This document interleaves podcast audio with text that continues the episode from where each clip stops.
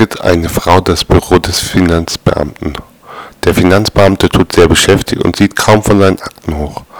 Nachdem die Frau nun schon zehn Minuten Warten im Büro verbracht hat, deutet sie mit dem Kind zum Fenster und meint, soll ungesund sein. Was? Blumen im Schlafzimmer.